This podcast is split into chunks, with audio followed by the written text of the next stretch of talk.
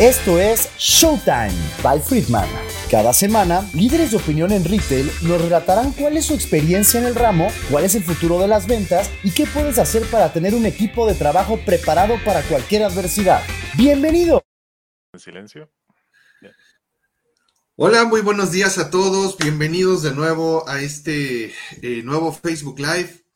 Ah, estamos muy contentos de estar con ustedes de nuevo.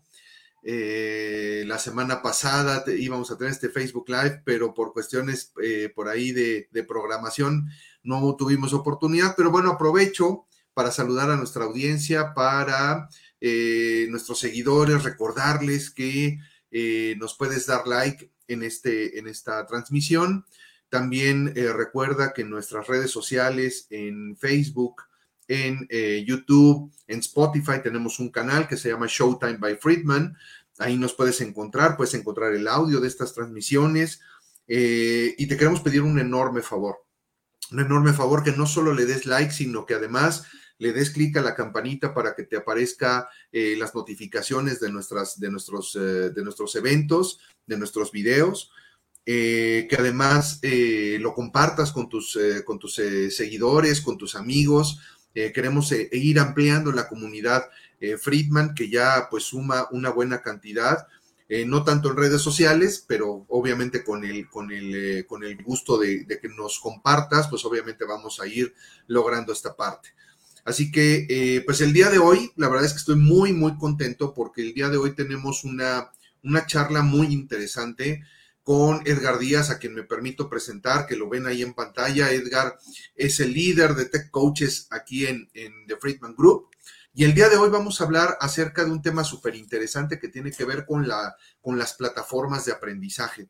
Y me gustaría, eh, bueno, agradecer este espacio a todos nuestros seguidores y me gustaría lanzar algunas preguntas al aire y ahora vamos a dar un poco de contexto. Primero, ¿Qué es una plataforma de aprendizaje? ¿Cómo funciona? ¿Realmente funciona para las organizaciones?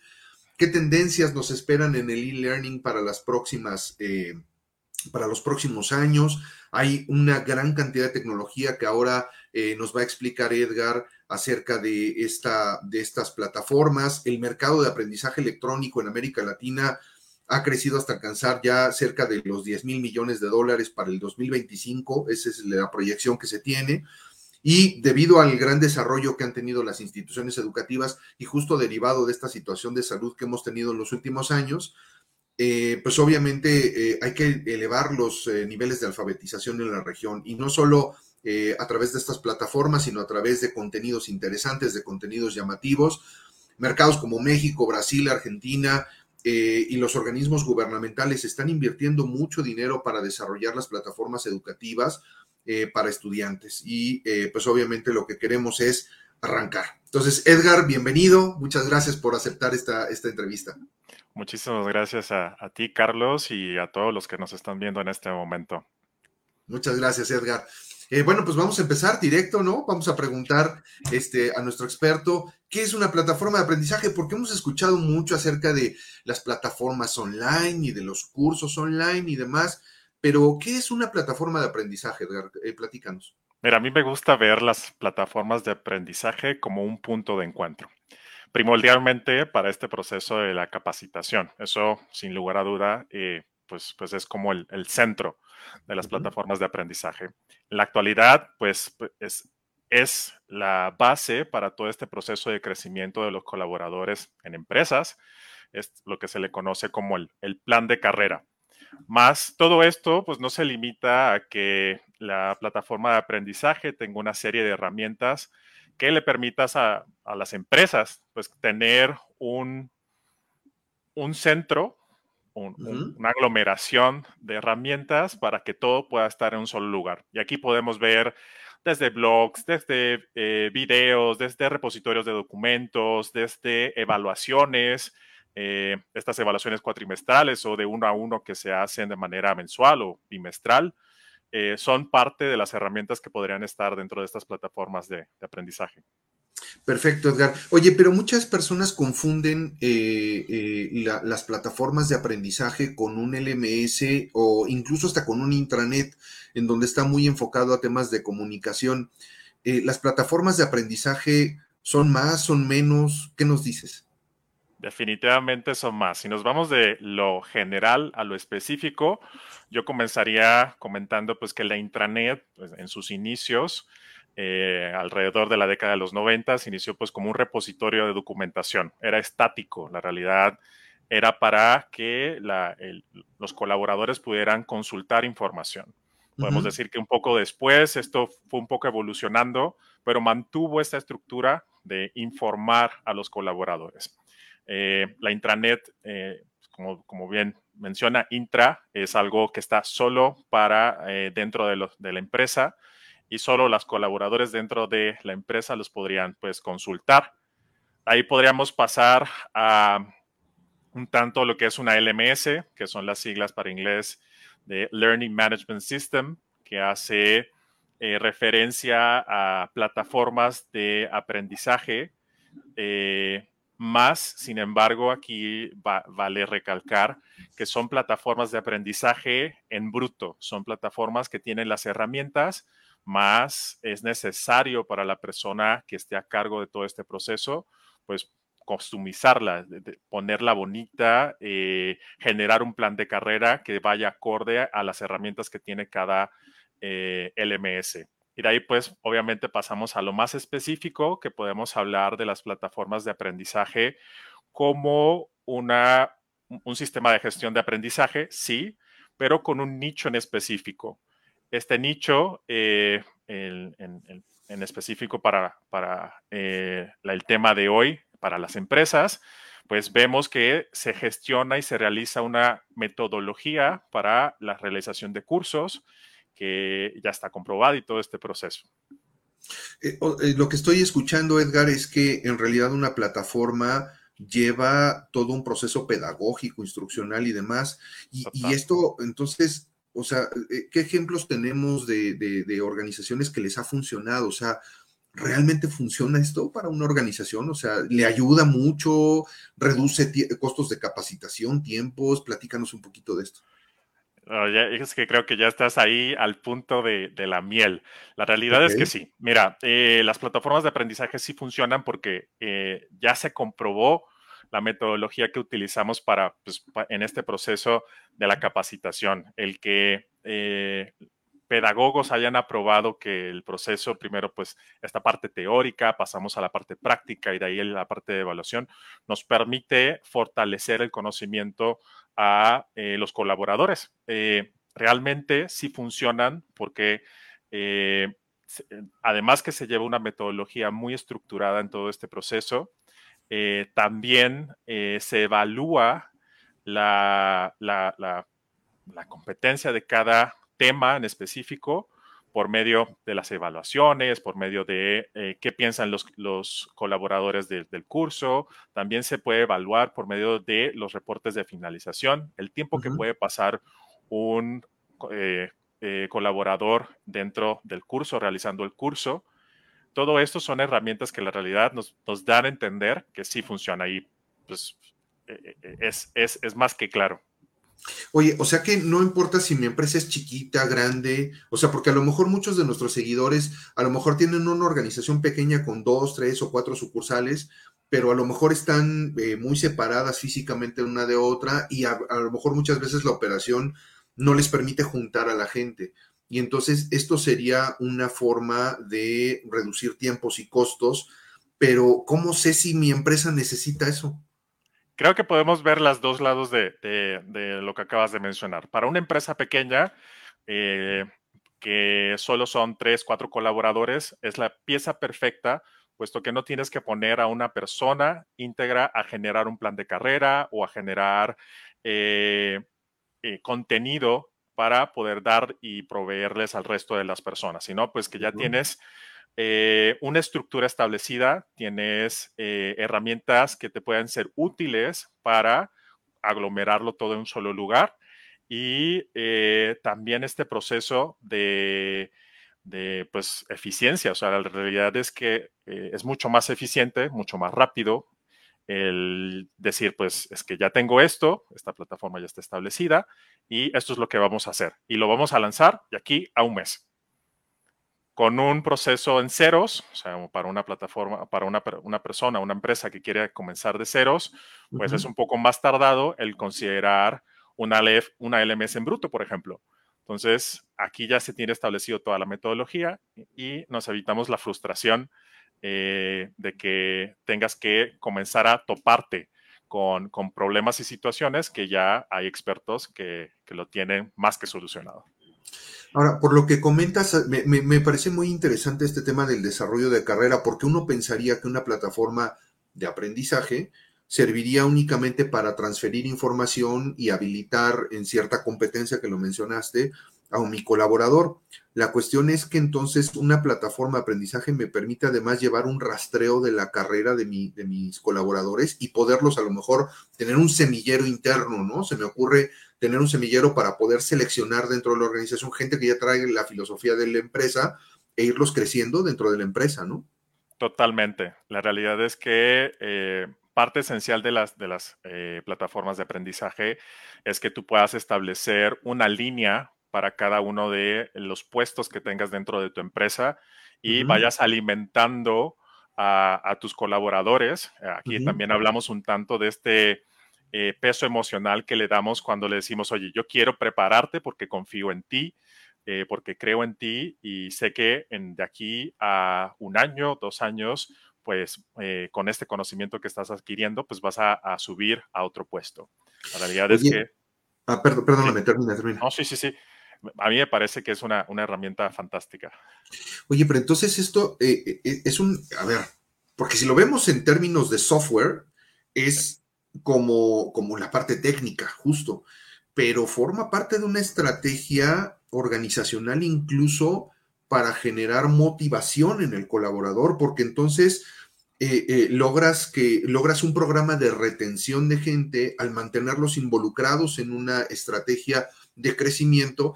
Hemos visto organizaciones y tradicionalmente por ahí, por ejemplo, un call center, ¿no? Un call center generalmente sus supervisores, coordinadores y demás eh, pues son gente que provino de la operación, provino de ser un operador de, telefónico, ¿no? Y los van creciendo. Es, es una estrategia súper buena para generar retención, ¿no? Totalmente de acuerdo. Y de ahí, si le podemos agregar el plus, la cereza al pastel, pues está también el proceso de gamificación que motiva a los participantes, a todos los colaboradores, a, la utilización de esto, a que se mantengan atentos, a que cumplan con estas fechas que se puedan determinar dentro de este plan de carrera. Padrísimo, padrísimo, Edgar. Oye, y bueno, me imagino que muchos de nuestros seguidores estarán ahorita preguntándose esto, y me voy a permitir hacerlo por ellos. Muy bien. ¿A quién elijo? O sea, ¿cómo le hago para elegir a un, un proveedor confiable de una plataforma y sobre todo, ¿qué características debería de tener esa organización a la que yo seleccione, Edgar? Ah, y creo que ahí diste también al punto eh, medular. Creo que e, e, es muy importante establecer qué es lo que necesitas, cuál es tu objetivo, eh, cuál es el tiempo que, tienes en todo este proceso. Eh, en la selección de una empresa, yo me iría también pues estableciendo el tiempo que lleva la empresa, el conocimiento que tiene en el área, el expertise que sean expertos, eh, si, es una empresa de retail, pues, pues que a, la, persona que estoy contratando, a la empresa que estoy contratando, tengo una alta experiencia en lo que es eh, ventas, en lo que es gerenciamiento, en lo que son las habilidades blandas que en la actualidad, Carlos, es lo que está en boga. Eh, creo que eso es en, resumen todo lo que se necesita para poder escoger una, una buena empresa, pues que la calidad del servicio sea alta. O sea, en resumen, no nada más es la parte del software de la plataforma en sí misma, sino los contenidos también son importantes. O sea, es decir, que esté basado en un método, en una, en una filosofía de negocio, en una filosofía de trabajo y que además se adapte a la organización, ¿cierto? Totalmente de acuerdo. Ahora, ¿qué viene? ¿Qué viene para el e-learning, para la tecnología en cuestiones de plataformas de aprendizaje? ¿Qué es lo que visualizas tú como experto en esta parte que viene para los próximos años? Decíamos que por ahí en los países de Latinoamérica para el 2025 estarán invirtiendo una buena cantidad de, dinero en desarrollo de tecnología. ¿Qué viene para el e-learning? yo creo que, aquí la mejor forma es utilizar un poco la imaginación.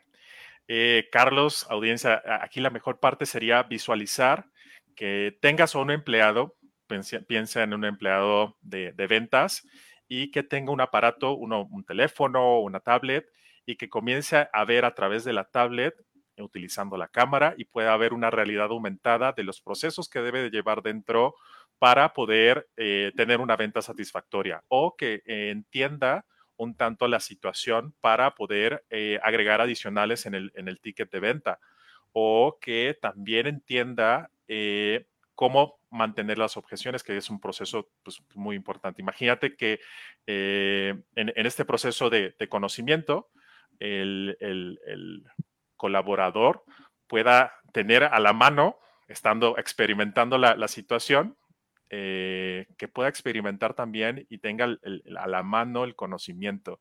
Creo que ahí esto de la realidad virtual va a explotar, va a ser algo de la realidad aumentada, perdón, ahí pasamos a la realidad virtual. Va a ser algo que va a explotar en los próximos años y que va a ser una herramienta muy necesaria y va a ser muy útil para todas eh, las empresas. De ahí pasamos a la realidad virtual. Eh, Creo que lo que más conocemos en este momento es el metaverso, que, lo, presentó, pues, lo presentó Meta. Eh, creo que aquí podemos también tener un punto de partida dentro de la colaboración y el e-learning. Imagínate que sea una multinacional y que puedas tú tomar clases eh, en vivo y directo, que sea que tú te muevas y veas al resto de las personas como si estuvieses eh, en la realidad, con muchas personas de otros países. Piensa eh, Asia, eh, Australia, África, que puedan conectarse en un solo punto y que el profesor esté delante de ustedes hablando, platicando, dando una capacitación o que un capacitador esté dando una metodología nueva y todos estén en países distintos. Fíjate que el otro día, Edgar, hablando sobre el metaverso, y creo que es un tema súper de moda, interesante, por supuesto, pero eh, vi hace como un año más o menos, vi justo a una persona de, mm, eh, en una entrevista en el Mundial. Estaba, eh, pues me parece que era Bulgaria, estaban haciendo la entrevista a un, a un jugador búlgaro y fue muy interesante porque lo pusieron sentado, recién terminó el partido, lo pusieron sentado en el estudio con todavía el uniforme de, fútbol y tú, o sea, de verdad parecía que estaba ahí. Eso es más o menos lo que, están, lo, que se está visualizando para términos de capacitación en este metaverso. Es decir, es entrar en un mundo simulado virtualmente, pero parecería que estás en vivo, ¿cierto? Totalmente de acuerdo. Y entre más eh, avance la tecnología, más real va a ser este proceso de, poder sentir que estás en una realidad. Y, creo que eso es el, va a ser como la, experiencia máxima dentro de la, eh, pues, la virtualidad. Súper, súper Edgar. Oye, eh, pues me gustaría, me gustaría platicar un poquito sobre lo que en mi experiencia como director de consultoría nos ha tocado platicar con algunos clientes acerca del uso que le han dado a la plataforma y bueno, si nos puedes aportar un poco más de información al respecto. La verdad es que yo he visto eh, a, organizaciones que son, que nos han favorecido con su, con su preferencia a lo largo de los años en Friedman, eh, el uso de estas plataformas como, primero lo han visto, en su momento lo vieron como un, eh, un LMS, ¿no? Pero posteriormente fueron comprendiendo el, el, alcance y el potencial que tiene, ¿no? Desde herramientas como foros de discusión, la posibilidad de generar votaciones, la gamificación que tú, de la que tú hablabas, ¿no? El ir pudiendo conseguir eh, ciertas monedas o ciertos elementos, eh, em, em, e, estas, estas em, badges que le llaman, ¿no? Estas insignias que de alguna manera voy, eh, voy acumulando y hasta puedo obtener beneficios para comprar ciertos productos en una tienda virtual. Es decir, de alguna manera se convertiría, para muchos clientes yo lo que he visto es que se convierte en un ambiente de trabajo, porque hasta mensajería te permite, ¿no? Te permite establecer comunicaciones uno a uno. Eh, si eres profesor, por ejemplo, dentro de los cursos, te permite bajar reportes y poder visualizar justo el, el avance, las calificaciones, generar una rúbrica para poder calificar una actividad, pedirle a un colaborador que te suba un documento como para poder calificar una, una tarea. En fin, creo que, eh, o sea, yo he visto a los clientes que incluso ellos mismos nos han llevado a exigirnos, ¿no? Porque nos dicen, oye, tengo este, esta necesidad y nosotros hemos buscado de alguna manera la forma de solucionarlo. Pero entonces la plataforma, las plataformas que tiene Friedman, pues entiendo que tienen una gran, una gran flexibilidad, que esa es una cosa importante, flexibilidad, pero por otro lado también eh, eh, una, una, posibilidad potencialmente desarrollarla ampliamente, ¿no? Por ahí, Gertie, Gertie, un saludo, también te mando un abrazo, muchas gracias por tus, por tus likes virtuales. Edgar, ¿qué nos dices al respecto de las plataformas de Friedman? Y en un momento vamos con el comentario de Darwin. Adelante, Edgar. Creo que aquí es importante que, que, utilicemos también otros términos, también algo que dijiste de esta parte de la flexibilidad yo la veo también la parte de la resiliencia, cómo nos podemos adaptar a estas necesidades que tienen los clientes y cómo podemos también eh, formar estas herramientas que tenemos para o la utilización de otras, de otras, eh, pues otros usos. Ahí mencionaste un punto que, me hizo resaltar porque es algo que eh, recientemente toqué con un cliente que fue parte de las rúbricas. Las rúbricas, pues es un elemento que, se utilizan dentro del proceso de aprendizaje, pero que también puede utilizarse para eh, múltiples usos. Esta persona pues llegó con la necesidad de eh, dejar de usar papel. Dice, ya, ya no puedo con el papel, ya no quiero eh, tener tanta en mi escritorio, necesito que me resuelvas esta situación. ¿Cómo podemos guardar la información que lo pueda hacer de manera semanal? Que podamos obtener resultados eh, que sean claros, que sean y que no perdamos todo, todo esto, porque obviamente vas acumulando los papeles y pues quién le da el seguimiento, cómo tengo la información en un solo lugar. Y pues la respuesta fue justamente las rúbricas. Con las rúbricas eh, adaptamos todo este proceso que tiene dentro de su eh, retroalimentación entre líder y, colaboradores para que estuvieran dentro de las rúbricas y damos respuesta totalmente a la necesidad de, este cliente. Perfecto, perfecto, Edgar, muchas gracias. Vamos con el comentario de Darwin, que lo tenemos ahí en pantalla. Fíjate lo, que nos dice, está interesante. Esa analogía, eh, me imagino que la que me refería al fútbol, dice, es como si dijeras que los mundiales de fútbol en el futuro jugarán mediante PlayStation. Los entrenamientos se imparten de acuerdo al tema y al nivel de interacción que se requiere para adquirir la habilidad.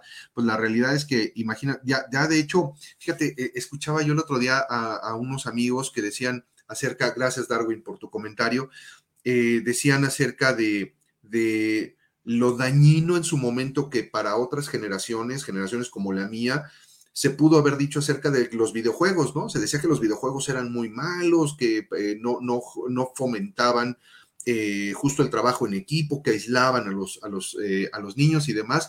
Y hoy se tiene una visión muy diferente del videojuego. Y el videojuego creo que puede ser, o sea, la gamificación, el juego en realidad, esta parte lúdica, puede ser muy útil para que las personas se desarrollen. Y hoy no podríamos pensar que el trabajo en equipo está limitado. Hoy hacemos equipos de fútbol jugando con mucha gente en línea alrededor del mundo. ¿Tú qué piensas de esto, Edgar? Creo que diste a, mi, a, mi, corazón, porque mira, igual me muevo un poquito. Yo tengo plataformas de videojuegos por todos lados eh, y considero que las plataformas de videojuegos, o sea, como seres humanos, primero, pues estamos hechos para la interacción, estamos hechos para la parte lúdica y qué bien, qué mejor que esta parte lúdica la podamos anexar a un conocimiento en específico, ya sea a una capacitar a las personas, ya sea que adquieran una competencia. Eh, yo, yo, sí estoy totalmente de acuerdo. La realidad es que se ha moldeado tanto y se ha abierto tanto esta parte de la gamificación en la actualidad que, que sí, o sea, las metodologías que, que, están anexadas a la gamificación ha encontrado pues, pues uno super plus. La realidad es que sí. Perfecto. Por ahí tenemos, ah, mira, pues familia, Ángel, Ángel, este, un abrazo, es mi hermano. Este dice, no, no es palero, eh, pero este es un comentario real. Dice, buen día, Edgar, gracias por compartir tus conocimientos. Toma este espacio para comentar que, además de la plataforma en sí, el reto para los usuarios es ajustar hábitos en relación a cómo organizarse. Si es que el acceso puede hacerse de manera asincrónica, de cierta autonomía para consumir el contenido, de interacción con los demás participantes, hasta poner en práctica las ideas, desarrollar habilidades, certificar competencias. Eh, muchas gracias, Ángel, gracias por el comentario. Pero sí es cierto, o sea, eh, aparte la ventaja de la asincronía, ¿no? O sea, la posibilidad de que no necesitas reunir a la gente al mismo tiempo, el mismo momento, el mismo lugar, sino la gente puede, puede verlo en cualquier momento, ¿no? En su trayecto de camino a su casa, en fin de semana, en la alberca, qué sé yo, ¿no? Esto es un proceso que hay que reconocer que a pesar de que eh, el conocimiento va a ser uniforme para todas las personas porque va a ser el mismo contenido, pues obviamente se puede utilizar en cualquier momento, o sea, está accesible desde tu teléfono, desde tu tablet, desde tu computadora, eh, hasta obviamente pues de las computadoras de la empresa. Perfecto, mira, por ahí tenemos a Veroco, Vero es es una, gran amiga. Carlos, qué gusto saludarte. Igual, Vero, te mando un abrazo. Dice Edgar, muy interesante el tema. Dentro de las plataformas como parte pedagógica en el entrenamiento, ¿qué tan importante es el contenido práctico de ellos? Es decir, que sea 100% aplicable para los colaboradores y que así lo vea el colaborador. Decimos en la, parte educacional, en la parte educativa, que si no hay práctica, no se queda lo que no se, la, parte teórica, si no se practica, se olvida, el cerebro lo desecha. Así que eh, esto que mencionas, Vero, la realidad es que lo considero muy, muy importante en este proceso y es parte esencial de la parte de, pues, todos los cursos que, que se generan para la capacitación. Sí, porque además, este, Edgar, estarás de acuerdo conmigo que es, si es algo que puede ser un contenido muy interesante y puede sonar correcto a nivel teórico, pero si no lo puedo aplicar, no me sirve de mucho, ¿no? Lo pierdes. La realidad es que qué bonito, ahí se quedó y pues lo olvidas. Sí, es como un, yo le llamo como un contenido romántico, ¿no? Es, ay, qué bonito está, pero y pues no lo puedo usar mucho, ¿no? sí, sí, muy, muy buena analogía. Ok, oye, eh, Edgar, pues eh, me gustaría que platicaras un poco acerca de, esta, de este soporte eh, que tiene Friedman acerca de los tech coaches. Creo que es importante el saber que existe no solo una, una no solo una estrategia tecnológica de la empresa, sino existe un, un apoyo humano, un soporte humano detrás de todo esto. Platícanos un poco acerca de nuestros tech coaches.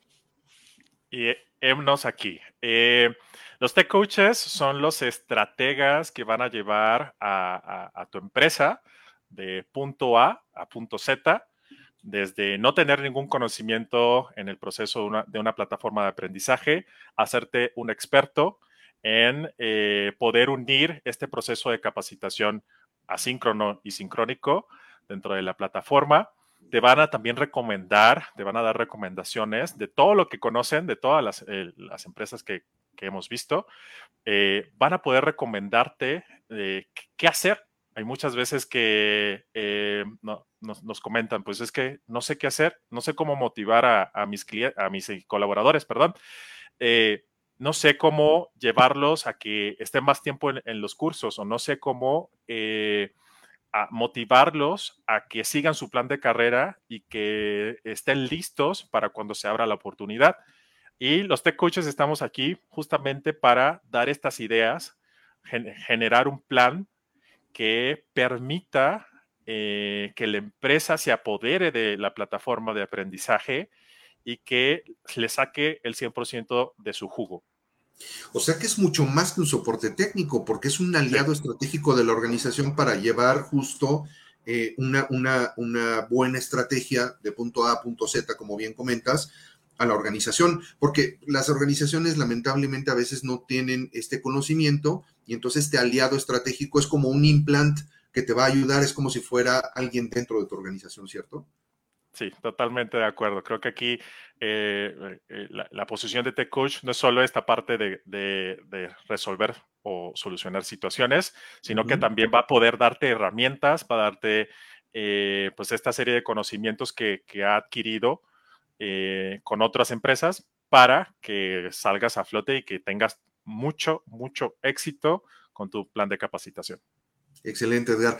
Pues me gustaría, eh, ya para ir cerrando nuestro Facebook Live, se van como agua estos Facebook Live, ya estamos casi al tiempo, pero me gustaría, bueno, primero eh, personalmente invitar a nuestros seguidores, a nuestros amigos, a que conozcan un poco más acerca de las plataformas que tenemos en Friedman, de las posibilidades, tenemos una, una eh, gran variedad de estrategias y de soluciones que podemos ayudar a sus organizaciones, pero lejos de que yo lo haga tú como experto, Edgar, ¿qué le recomiendas a las organizaciones en cuanto a eh, una selección, en cuanto a esta estrategia de plataformas?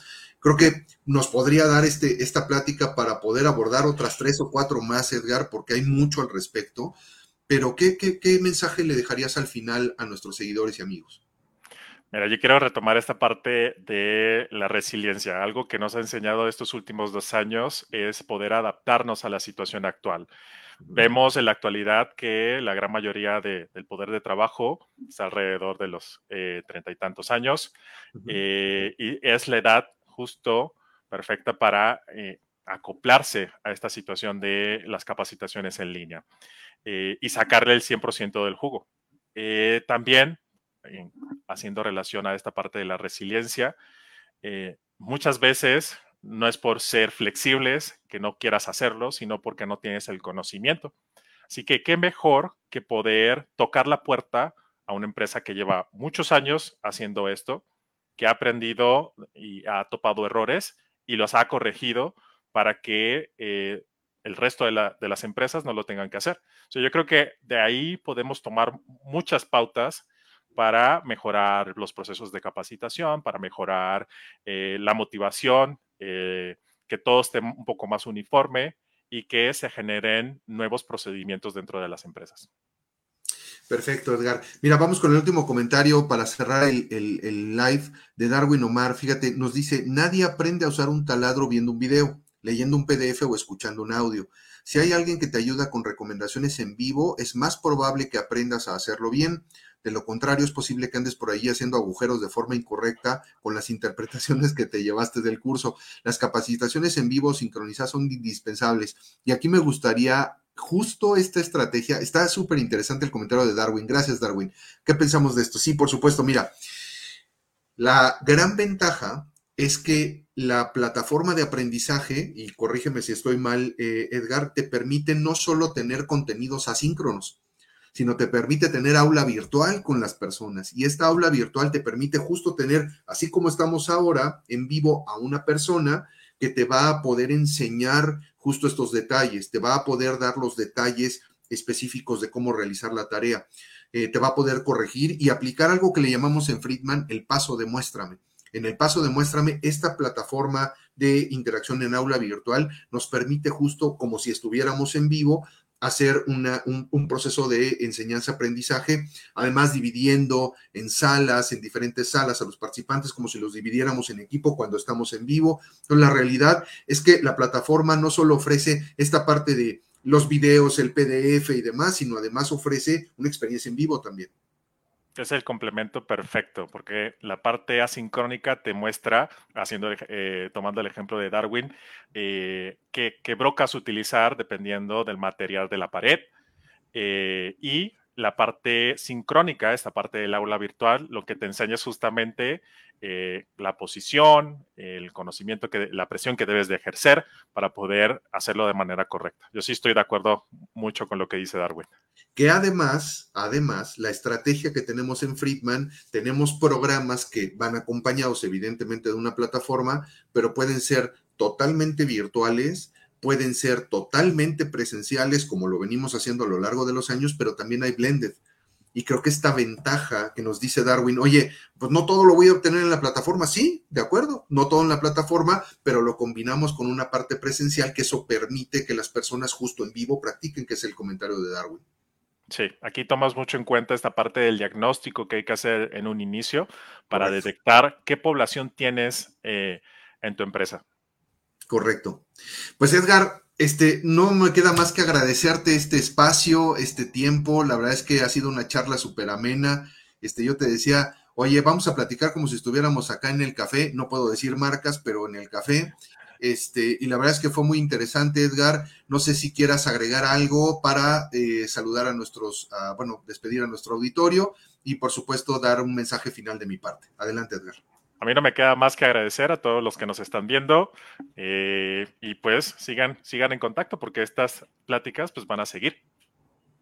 Exacto. Muchas gracias, Edgar. A nuestros seguidores, agradecerles el, espacio, por supuesto, a nuestros fans, a nuestras eh, personas que se conectan eh, cada dos, tres semanas que tenemos estos lives.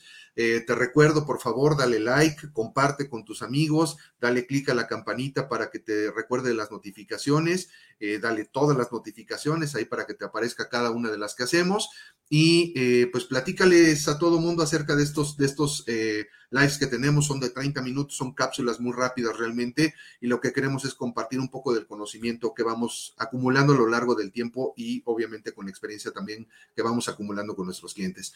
Muchas gracias Edgar, gracias a nuestro auditorio, les mandamos un fuerte abrazo, nos vemos en la próxima.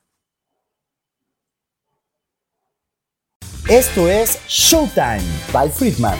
Cada semana, líderes de opinión en retail nos relatarán cuál es su experiencia en el ramo, cuál es el futuro de las ventas y qué puedes hacer para tener un equipo de trabajo preparado para cualquier adversidad.